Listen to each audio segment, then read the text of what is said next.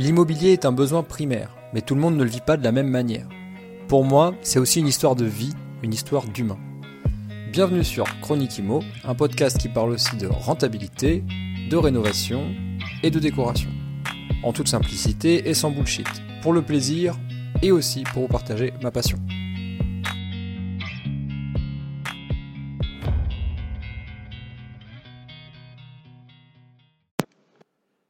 Salut, bienvenue sur Chronique Imo.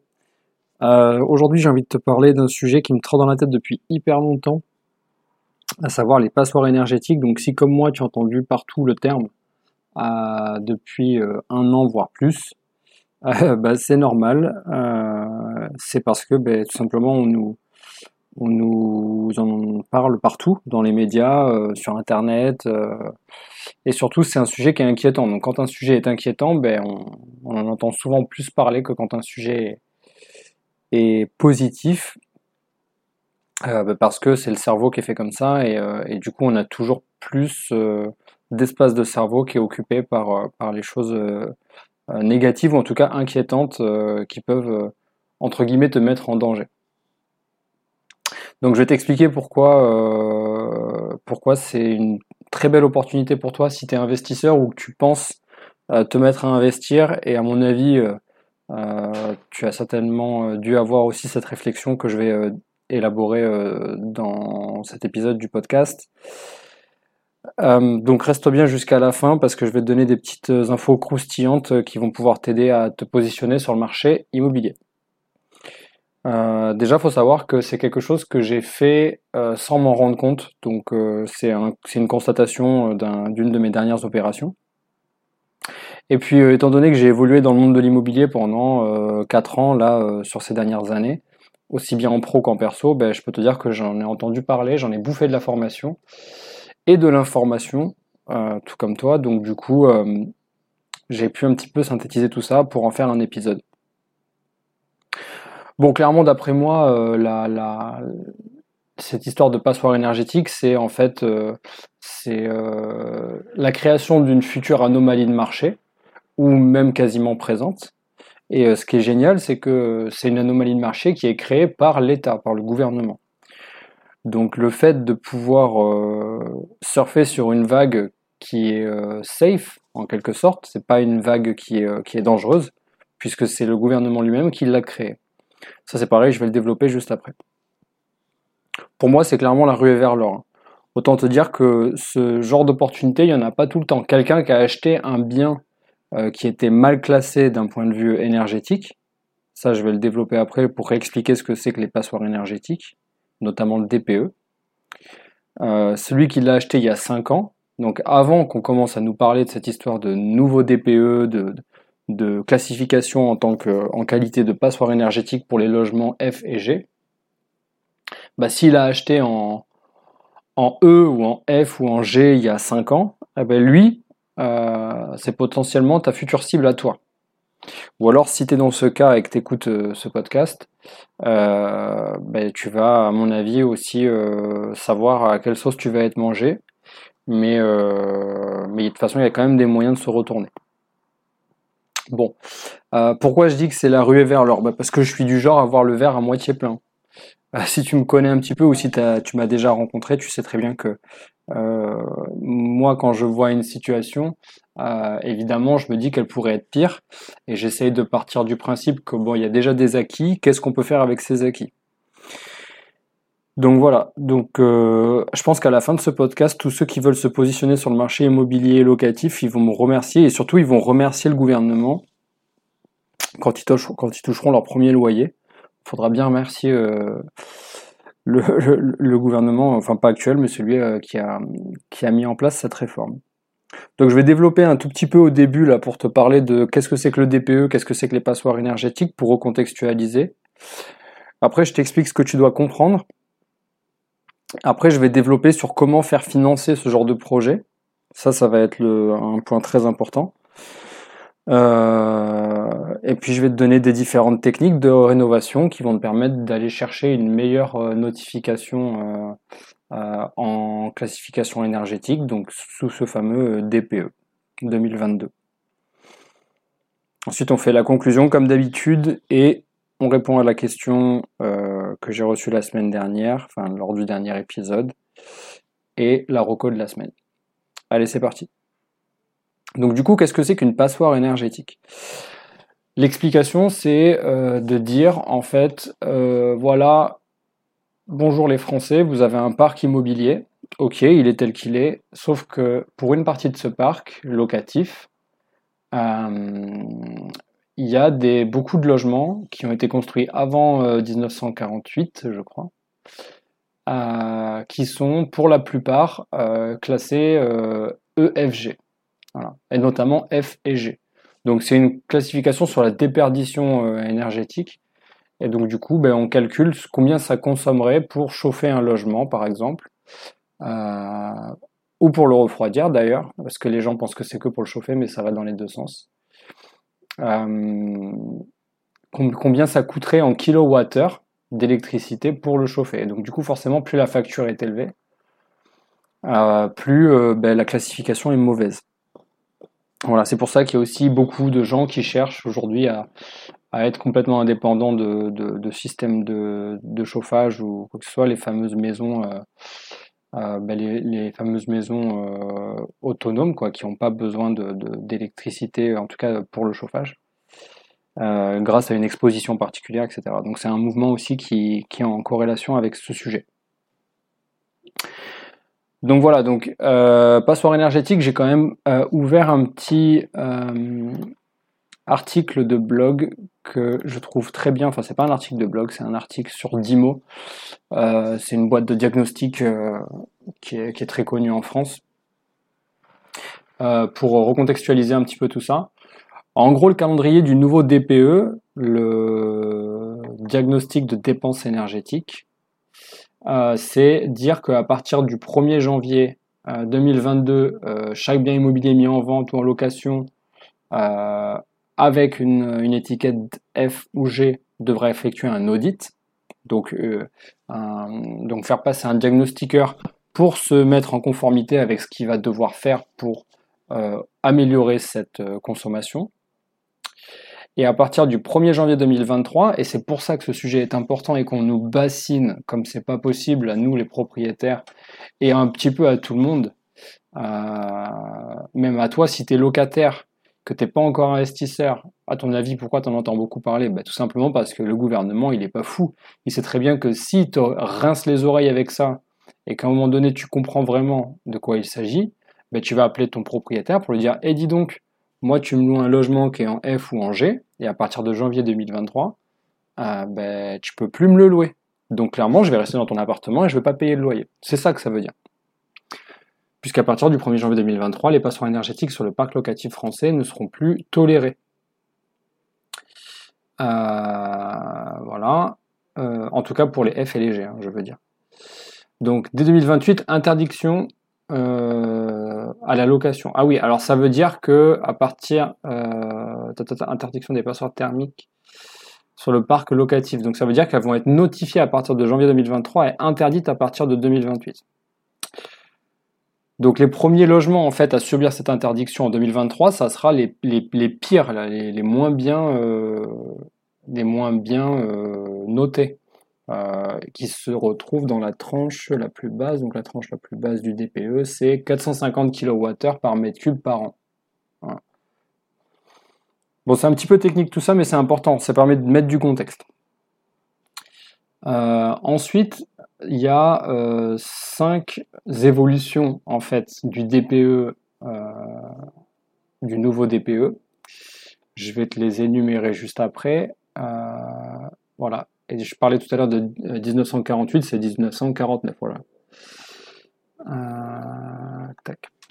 Donc, les évolutions, qu'est-ce que c'est? Le DPE, déjà, c'est l'opposabilité, parce que jusqu'à présent, c'était euh, un document qui était obligatoire pour constituer un dossier de vente ou de location, mais euh, c'était toujours le même document et il n'était pas opposable. Ça veut dire quoi opposable? Ça veut dire, grosso modo, que ça vaut, ça fait que ça fait foi. Voilà, ça veut dire qu'on peut euh, se retourner contre la personne qui nous l'a fourni. Donc l'opposabilité du DPE n'est plus seulement fait à titre informatif, hein, est désormais, euh, il vaut contrat, en gros. Donc la loi Elan de novembre 2018 l'a imposé en qualité de document contractuel. Donc si jamais vous achetez, moi ça m'est arrivé récemment, avec un DPE qui date euh, ben, d'avant la réforme, le notaire est obligé de notifier dans l'avant-contrat, dans le, compromis en, d'autres termes, euh, que le DPE est accepté pour la vente euh, en cours, mais qu'il sera opposable si jamais on y trouve une anomalie. Donc si par exemple dans le DPE il est dit que on consomme euh, entre 250 euh, et 270 kW par mètre cube par an sur le logement qu'on achète, et que nous on fait passer un autre diagnostiqueur qui nous trouve une différence, qui nous trouve euh, par exemple au-dessus, qui dit qu'on va dépenser plus, bah clairement on peut se retourner contre le diagnostiqueur et soit dénoncer la vente, soit demander une indemnité pour, pour la mise en place de travaux. En numéro 2, dans les évolutions, il y a la méthode de calcul. Alors, ça, c'est un, des points les plus importants.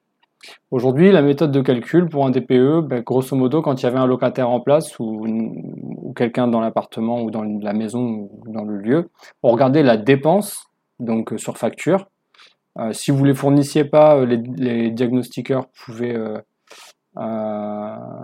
pouvaient se référer directement à euh, Enedis pour avoir le, grâce à, au Linky. Donc si, euh, si vous êtes au courant de ça, les Linky, ça permet d'avoir accès à distance à vos dépenses énergétiques. Donc euh, grâce à ça, les diagnostiqueurs pouvaient avoir une analyse de ce que vous consommez. Bon, ben, jusqu'à présent, c'était beaucoup comme ça. Donc il y a la méthode unifiée, donc c'est la méthode des 3 CL. En gros, ça permet une analyse du bâtiment, une analyse poussée. Donc ça, ça on le conserve. et en plus, euh, maintenant, on va euh, regarder les caractéristiques euh, un peu plus détaillées. Avant, il n'y en avait que trois, maintenant il y en a cinq, notamment l'isolation du logement, les matériaux utilisés pour cette isolation, le système de chauffage et de production d'eau chaude, donc ça c'est ce qui existait déjà, et la surface vitrée. Donc avant, par exemple, la surface vitrée et la production d'eau chaude, ça existait déjà le chauffage aussi. Mais l'isolation et les matériaux, ça n'existait pas, donc on ne regardait pas vraiment. Donc la méthode sur facture, ça, ça disparaît complètement, c'est ce que je disais. Et ensuite, qu'est-ce qu'ils nous disent?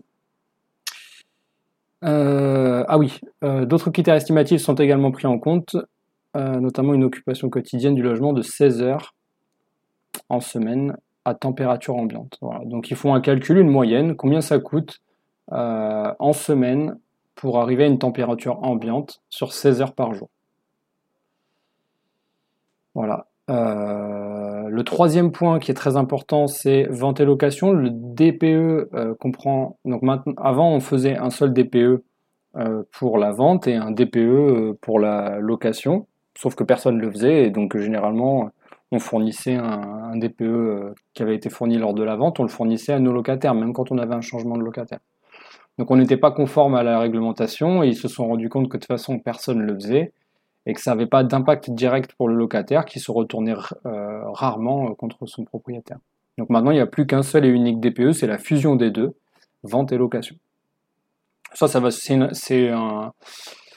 une, règle qui va surtout arranger, euh, qui va surtout arranger les agences.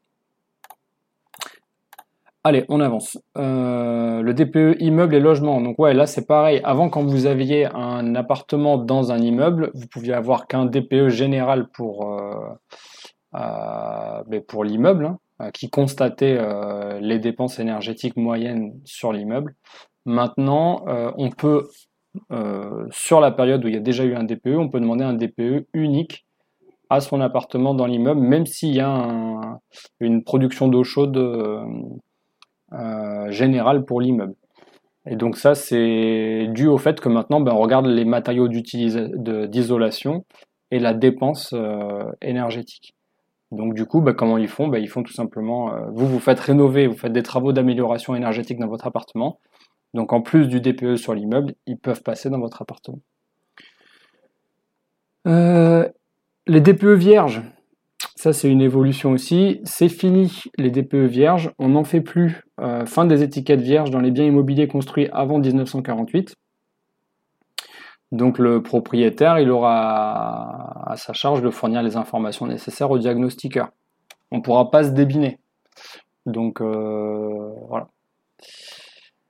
Euh, la localisation, donc la situation géographique du bien immobilier euh, joue aussi, tu sais, sur, les, sur la dépense. Hein. forcément, si tu vis dans le Puy-de-Dôme ou que tu vis à la Grande Motte, ben, tu vas pas, vas pas dépenser autant d'énergie pour chauffer ton appartement, surtout certaines périodes de l'année.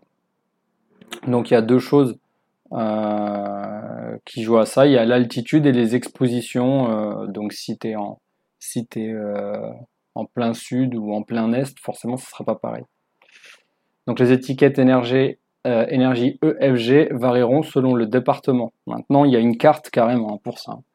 Donc suivant l'altitude où se situe le logement, là regarde si je vais sur la carte. Ah, elle est très intéressante cette carte, laisse-moi voir. Ouais, voilà.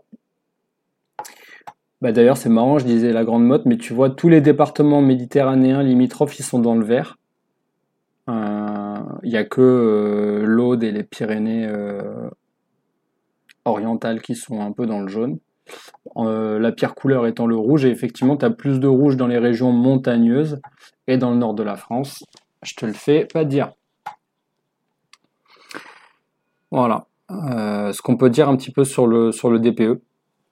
Euh, donc ça, c'était la constatation, c'était surtout l'explication de qu'est-ce que c'est que le, ce diagnostic de dépenses énergétiques et quelles sont les évolutions. En gros, c'est un renforcement euh, de euh, la qualité des appartements qui est voulu par l'État, des, appartements, des maisons, des biens en général. Donc sur le fond, c'est une bonne chose. et sur la forme, ils ont trouvé la technique marketing de la scarcity, donc de la peur, pour faire avancer les choses. Euh, donc ça c'est un, un, super levier, ça fonctionne très très fort parce que ce qu'on peut voir d'après euh, où est-ce qu'il est mon article? Il est là. D'après euh, le Figaro Immobilier, il y a une hausse de 7,2% des passoires énergétiques mises en vente sur, sur le marché. Pardon, 7,7 en un an.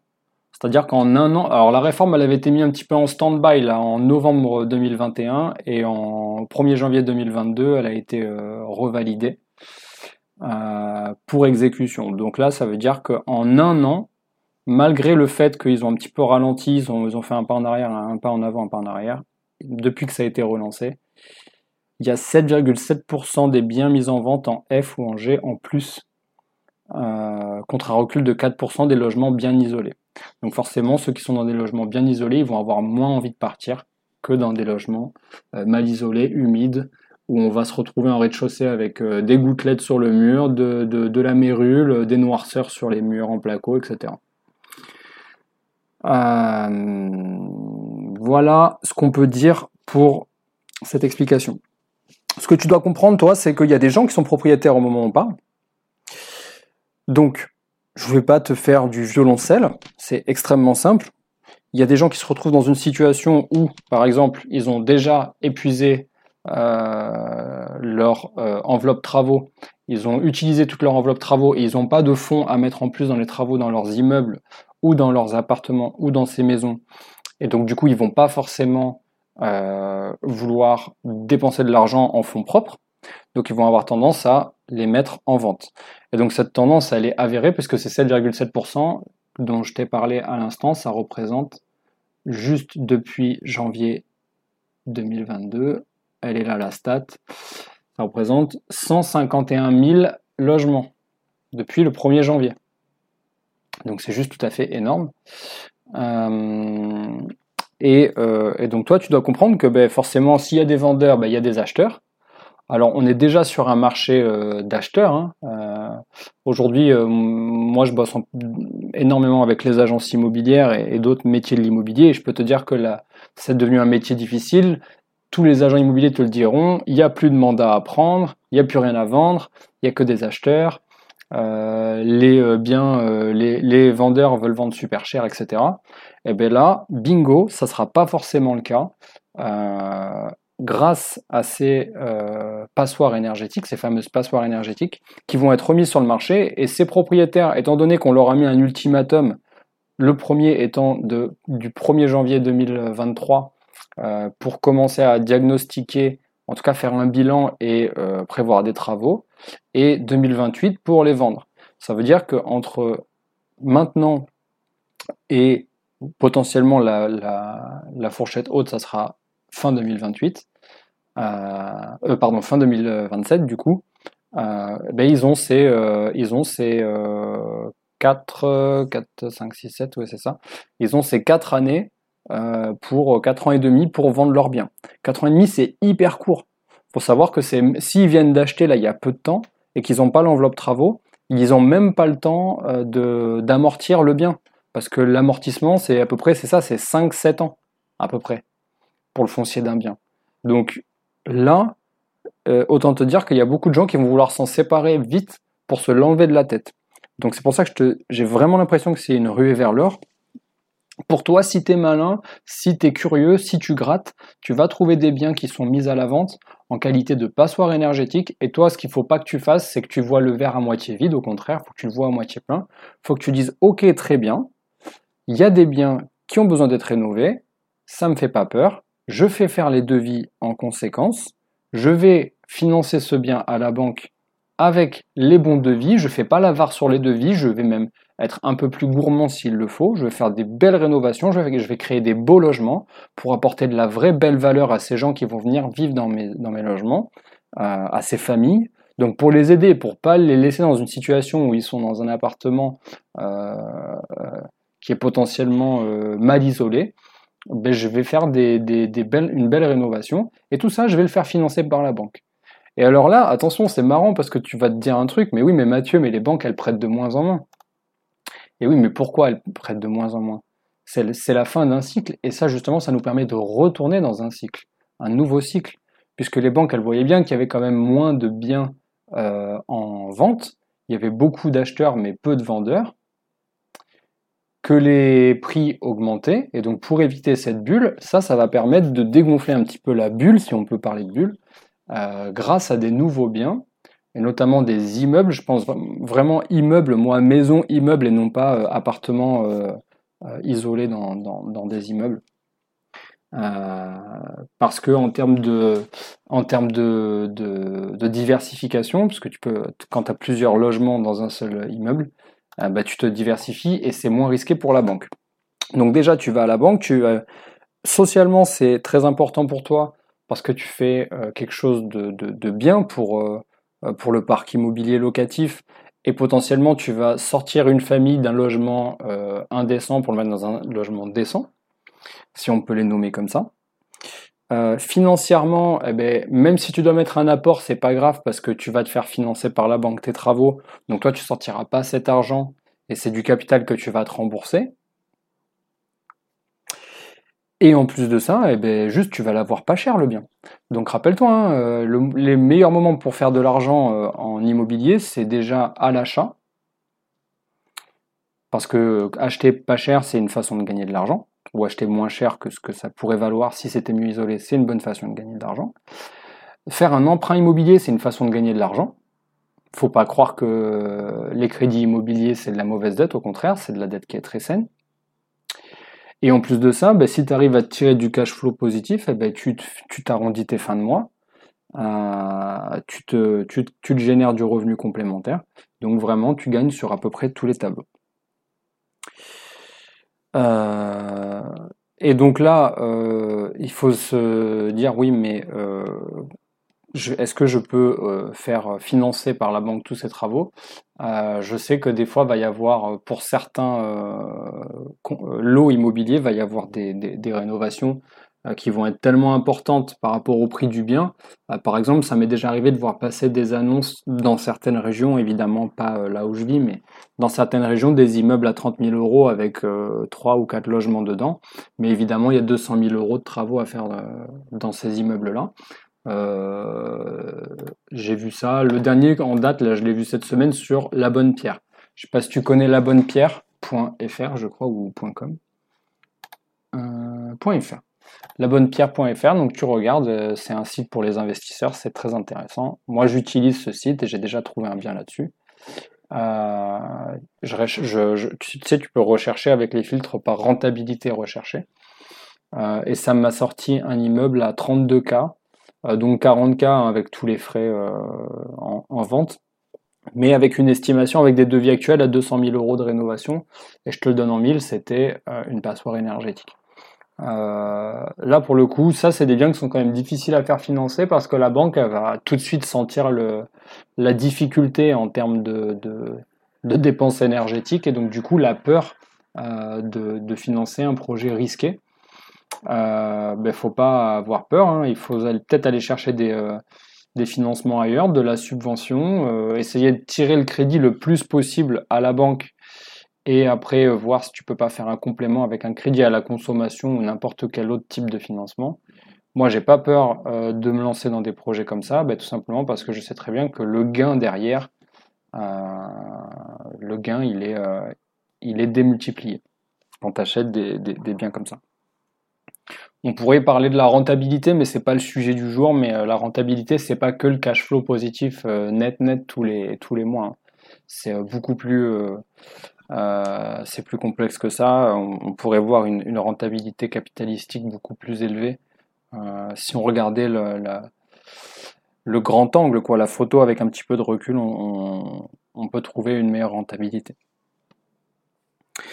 Donc je vais te filer quelques petites techniques maintenant. Euh, ah oui, alors les subventions, euh, je, parle de ça pourquoi? Oui, oui, je, viens d'avoir un flashback. En fait, c'est tout bête.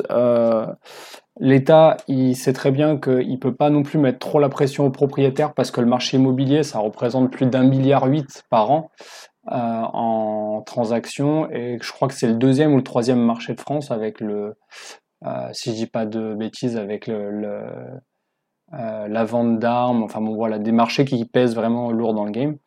Euh, donc quelque part, ils sont obligés d'aider les propriétaires de l'autre côté, et donc il y a les subventions et les euh, ouais, il y a les subventions territoriales, il y a la collectivité, il y a euh, le conseil régional suivant là où tu vis qui peut t'aider.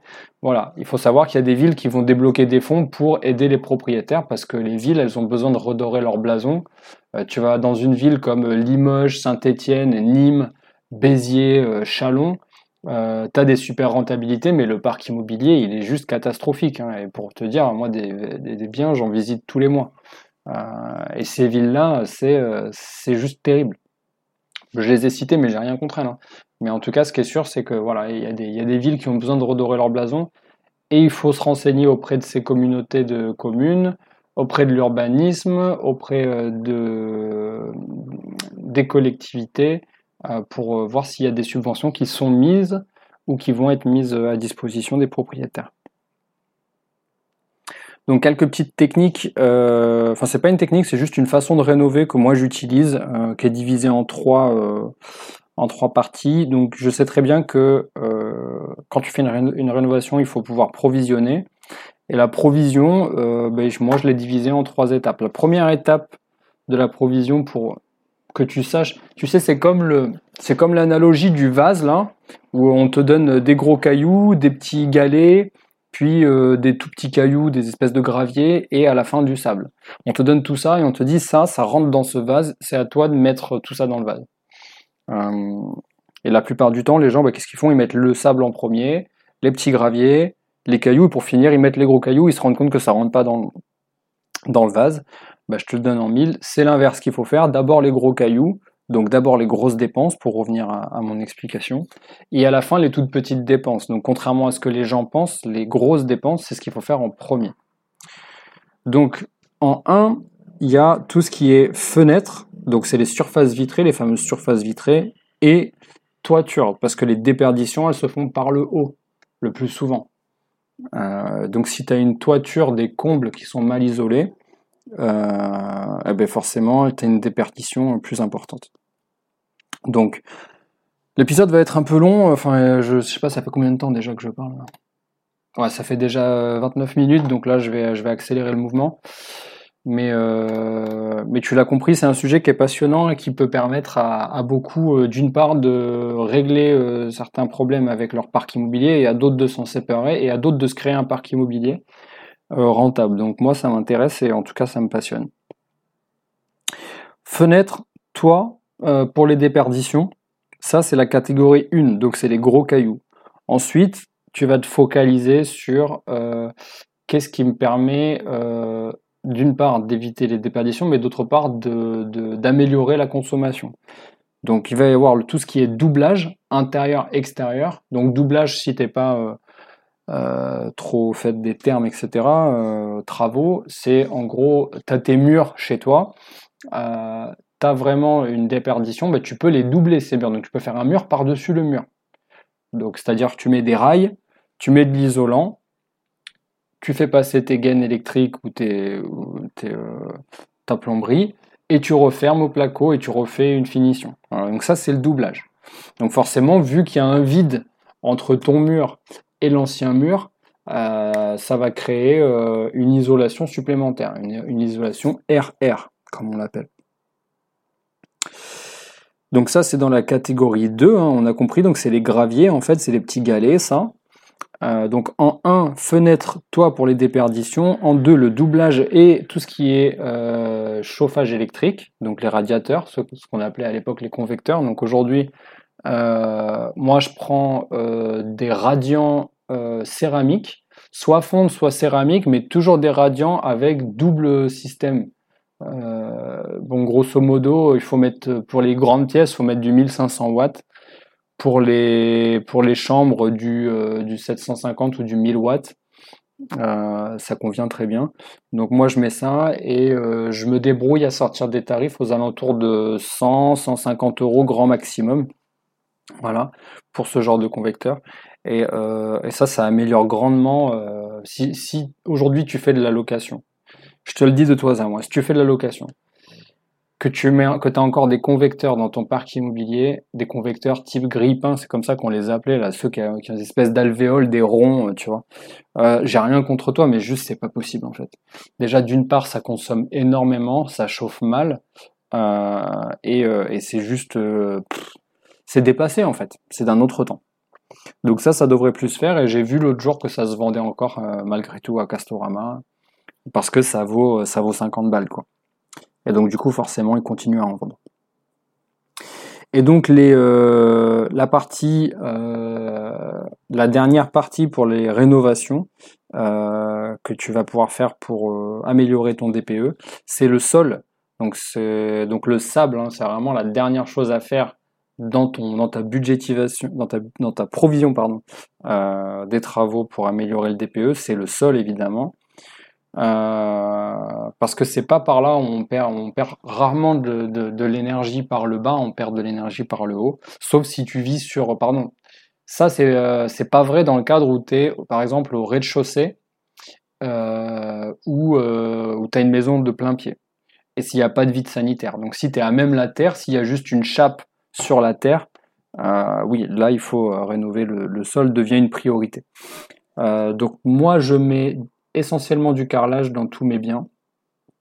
Euh, j'ai des petites exceptions où il y a euh, du parquet, mais sinon c'est du carrelage euh, imitation parquet d'ailleurs, parce que je sais que les gens aiment bien, imitation bois, le carrelage.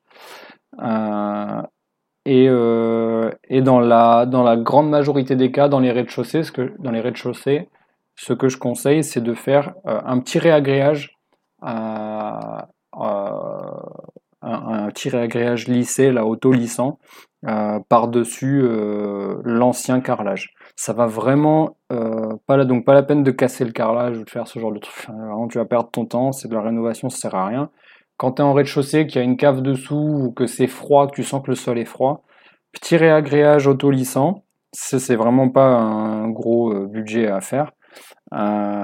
Et tu mets et tu reposes ton carrelage par-dessus ça va vraiment aider à, l'isolation. Voilà euh, pour, euh, pour ce que je peux dire sur les différentes techniques de rénovation euh, dans l'objectif d'améliorer le DPE. Ma conclusion, c'est vraiment d'avoir un comment dire d'avoir cet état d'esprit de se dire ok le marché est en train de il y a, enfin le gouvernement est en train de créer une anomalie de marché qui va avoir potentiellement un impact positif pour ceux qui veulent se positionner donc, il euh, va y avoir des biens pas trop cher sur le marché. Il y en a déjà. donc faut être curieux. Et j'ai envie de te dire, faut avoir un minimum de coronesses, quoi. Là, aujourd'hui, si tu es un gars avec un petit peu de coronesses, bah, ou une nana d'ailleurs, eh ben, tu vas pousser à la porte des, agences et tu leur dis clairement ce que tu veux. Tu leur dis bonjour, je viens vous voir parce que je veux acheter des passoires énergétiques. Voilà, donc évidemment, pendant 5 secondes, ils vont te trouver fou. Puis après, ils vont comprendre, ils vont se dire, mais oui, mais il n'est pas bête parce que s'il peut financer les travaux, eh bien, il va l'avoir pas cher son bien. Et les propriétaires qui sont vendeurs, eux, ils seront plus à, même de, d'écouter la négociation et d'être peut-être plus conciliants sur la négociation qu'un bien qui est déjà très bien isolé. Euh, yes, du coup, j'accélère le mouvement. La question de Mathilde et Thomas, euh, tu dis dans ton épisode euh, sur les surfaces. Ah oui, sur les, surfaces dévalorisées. Sur ton épisode sur les surfaces dévalorisées à acheter, qu'il faut mettre de l'apport. Est-ce obligatoire? Alors pour recontextualiser, j'expliquais qu'il fallait euh, être curieux sur des surfaces, sur, des ensembles immobiliers où il y a des surfaces qui ne sont pas valorisées. Exemple, un atelier, exemple, une cave, exemple, un rez-de-chaussée qui était un commerce qui était mal loué. Enfin bon, bref, tout ça, et de, de s'en resservir pour en créer, pour créer du cash flow supplémentaire. Alors oui, euh, j'expliquais aussi qu'il fallait euh, mettre de l'apport. Franchement, euh, sans langue de bois, parce que c'est pas mon état d'esprit, je dirais qu'il faut mettre de l'apport quasiment tout le temps aujourd'hui. Maintenant, c'est pas forcément vrai. Ça va dépendre de ta situation, enfin de votre situation, parce que visiblement vous êtes un couple, Mathilde et Thomas. donc dans, dans certaines situations de vie, la banque, elle peut encore prêter sans apport. C'est vrai, c'est la vérité. Euh, sur des petits montants, euh, où le risque est vraiment euh, ultra dilué, bon, ou si c'est pour de la résidence principale par exemple. Pour du locatif, ça commence à devenir compliqué. Les 10% d'apport sont vraiment devenus depuis, je dirais, depuis un an, un an et demi, c'est vraiment devenu un peu la norme, les 10% d'apport. ça fait aussi partie des recommandations du HCSF. Euh, et puis ça va aussi dépendre si vous investissez en famille, en nom propre, euh, en société. Enfin voilà, il y a tout un tas de critères. C'est difficile à répondre. Mais aujourd'hui, euh, moi, je suis du genre à quand j'ai une opportunité, je veux pas la laisser passer. En fait, j'aime pas qu'elle me glisse à travers les doigts. Donc, ce que je fais, c'est que si je dois sécuriser et dire, ben, je mets de l'apport parce que ben, je, je, suis susceptible d'avoir une, offre qui sera euh, plus facile à faire passer comme ça grâce à, la négo euh, en disant oui euh, j'ai de l'apport, euh, alors je négocie un petit peu le prix mais j'ai de l'apport. Bah, le, vendeur potentiellement il va peut-être choisir votre offre plus qu'une autre parce qu'il se dit bon bah s'il a de l'apport la, banque va le financer plus facilement.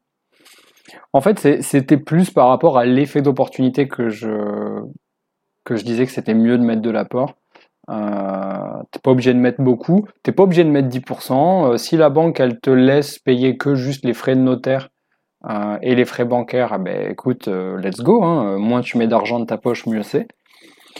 Maintenant, ça va dépendre de vos situations et votre niveau de voilà dans, l'immobilier. Moi aujourd'hui, j'en suis au, stade où les banques elles me demandent 10, 15, 20%. Même la dernière que j'ai fait avec mon associé, elle nous demande 20% d'apport, tu vois. Donc 20% sur 15 ans en société. Donc voilà, il y a des petites. Euh, c'est pas voilà, il n'y a pas de a pas de règle générale. Je dirais que j'ai l'impression qu'il y a une tendance chez les investisseurs immobiliers à mettre de l'apport. Voilà un petit peu pour la réponse. J'espère que ça a pu euh, t'aider, euh, Mathilde et Thomas. J'espère que ça a pu vous aider. J'espère que cet épisode vous a plu. Ah oui, j'ai failli oublier la Roco. Roco de la semaine, moi c'est un podcast pour cette fois-ci que j'écoute un petit peu religieusement à chaque fois qu'il sort. C'est un podcast euh, rénovation et décoration, du coup, donc un petit peu dans la même veine, euh, euh, un peu peut-être un peu moins technique que la dépense énergétique, mais mais en tout cas très utile et vraiment bien produit. C'est produit par Anne Ponty et ça s'appelle Le Chantier. Voilà, c'est un podcast. je pense qu'il sort une fois par mois ou peut-être que c'est un bimensuel. Je sais pas trop si elle a si elle a une régularité euh, bien précise. Et c'est un format interview. Euh, donc, euh, donc voilà, on aime beaucoup parce que c'est retour d'expérience, c'est un petit peu à la cool. bon, il y a une ligne éditoriale, mais, mais voilà. Et c'est beaucoup de gens qui ont des histoires de vie assez inspirantes. je conseille notamment l'épisode sur la rénovation d'un ancien château, un peu en ruine d'ailleurs pour une partie du château et vraiment j'ai adoré ce, cet épisode. Donc big up Anne Ponty pour ce podcast qui s'appelle Le Chantier. Merci à toi d'avoir écouté jusqu'au bout.